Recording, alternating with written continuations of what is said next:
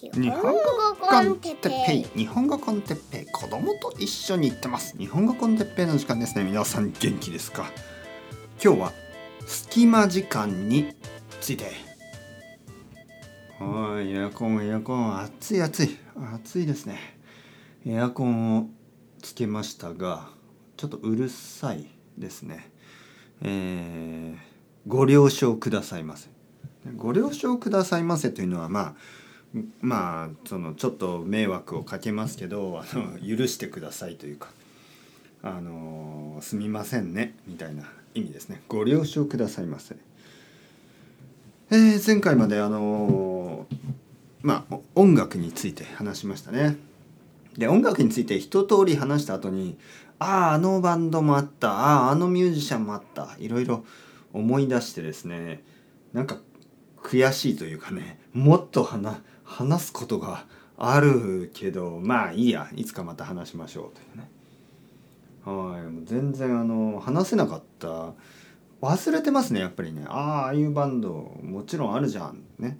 ザ・グレートフル・デッド、グレートフル・デッドなんて。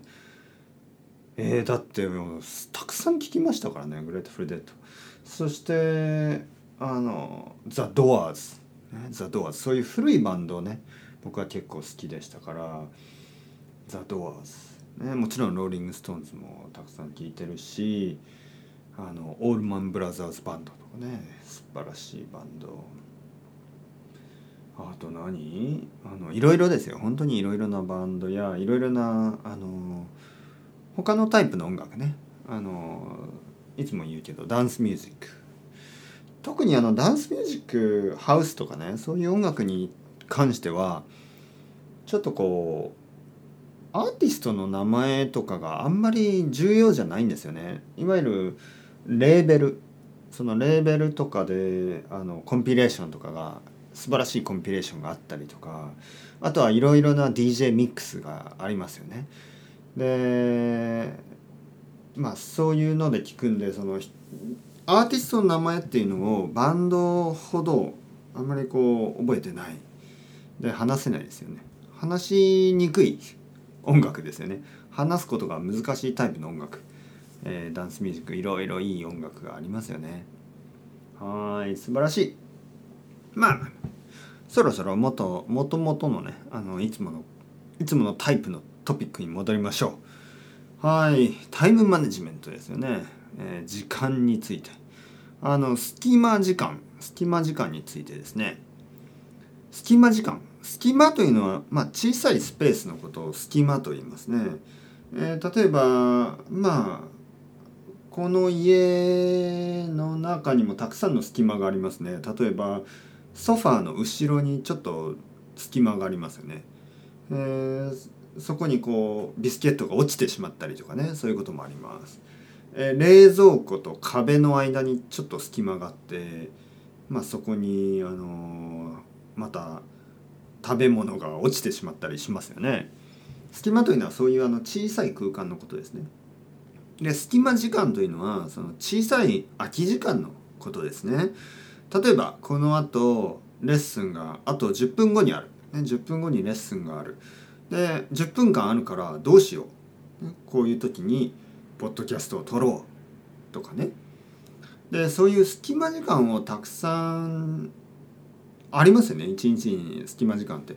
で隙間時間を有効に使う。隙間時間で何かをする。その特にプロダクティブな何かをする。これは本当に大切なことです。理由はですねいわゆるあのまとまった時間。例えば1時間の勉強時間を作ることは結構難しいんですね。えー、皆さんもいろいろなことをしてて忙しいと思いますから。例えば僕もまあ仕事もあるし子供もいるしいろいろなことがあるんですよね。いろいろなことをしなければいけない。そしてそういう時間まとまった時間ですね。1時間とか2時間とか3時間とか。そういうまとまった時間はあんまりないんですが10分とか20分とかまあ多い時は30分ぐらいの時間はたくさんあるんですね。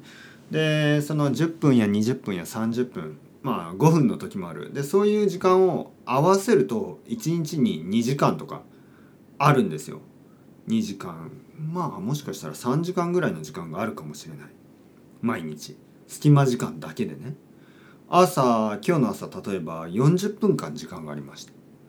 でレッスンの後に、えー、30分時間があった、ね、そして今10分時間がある、ね、もうすでにこれで1時間以上ですねでこの後も隙間時間が30分30分まあ1時間は結構ないことも多いんですけど30分ぐらいの隙間時間がたくさんありますね僕は。えー、その隙間時間を本当に集めれば毎日多分3時間4時間ぐらいあるかな。はい、だからなんか3時間で何かをしようとかそういうのは難しいんですが、えー、30分とか20分ぐらいの時間を集めれば結局3時間あるんですよね。で僕みたいな人たちは多いと思います。毎日少しずつの隙間時間がある人が多いと思います。でそういう時間に例えば勉強したり例えば仕事仕事というか、まあ、自分のプロジェクトをしたり例えば運動をしたり何でもいいですよね。隙間時間にできることをする。じゃあ、えー、いや先生10分では僕はあの走ることができないじゃないですか。ね、僕は走るためには最低でも2時間必要なんです。まあそういう人はもちろんいますよね。だけど確かに走ることはできないけど10分でできる運動はたくさんありますよね。まあ例えば腕立て伏せ例えばスクワット10分あれば十分ですよね。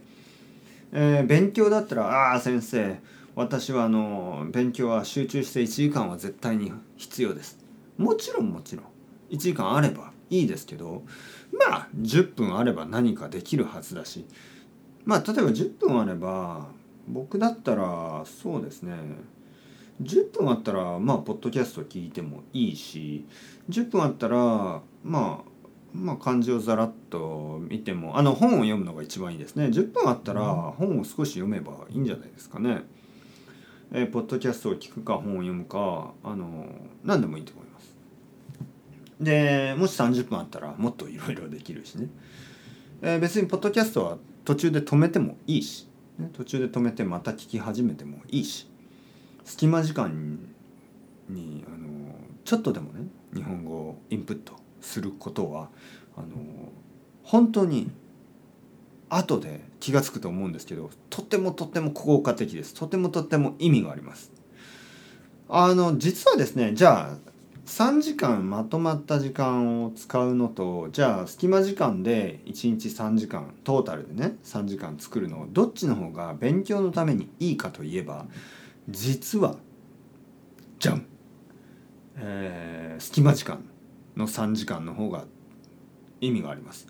それはですね例えばじゃあ3時間まとまった時間はい私は3時間朝朝の午前中3時間勉強します。はいはいはい。じゃあ昼はどうですか？夜はどうですか？何もしないんですよね。